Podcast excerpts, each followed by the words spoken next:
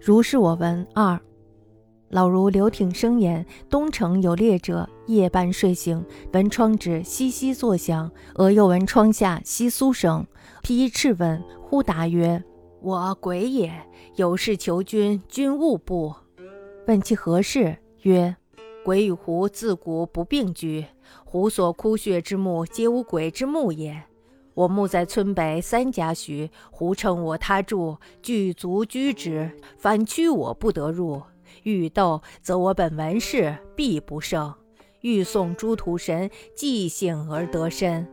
彼忠义报复，又必不胜。唯得君等行猎时，或绕道半里，数过其地，则彼必恐怖而他喜矣。然倘有所欲，勿惧疑惑，恐事机祸些，彼又修远于我也。列者如是言，后梦起来谢。夫雀巢纠居，是理本职。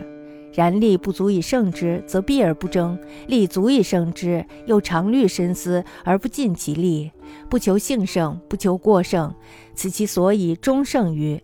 孱弱者欲强暴，如此鬼可矣。老如刘挺生说：“东城呀，有一个猎户，晚上醒来的时候，忽然间听到窗纸悉悉索索的响个不停。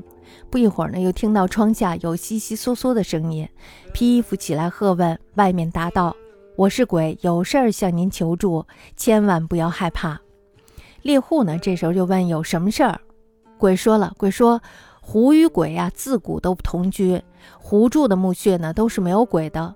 我的坟呢，在北村三里地外。狐狸趁我外出不在家的时候，聚族众占据了我的住处，反而呢，把我驱赶的进不了门。本来想争斗，可是呀，我是一个儒生，一定是打不赢的。又想告到土神那里，但是呀，即便侥幸能够伸冤，他们也终究还是要报复的。最终呢，还是等于没有打赢这场官司。只希望呀，您在打猎时能够绕上半里地，从那里经过几次，他们就必定惊恐，会搬到别处去了。但是呢，倘若您遇到了他们，请不要捕杀他们，恐怕泄露了消息，他们又要怨恨我。猎户呢，按他的话办了。后来呢，梦见他来道谢，好比是喜鹊的巢穴被斑鸠占据，喜鹊讨回了自己的巢穴。理由本来是正当的，然而呢，力气若是不足以制胜，就退避不争斗；力气若是足以制胜，又深思熟虑而竭尽全力，不求侥幸之胜，不求胜之过分，这就是那个鬼最终得到胜利的原因吧。弱者遇到强暴时，像这个鬼一样就可以了。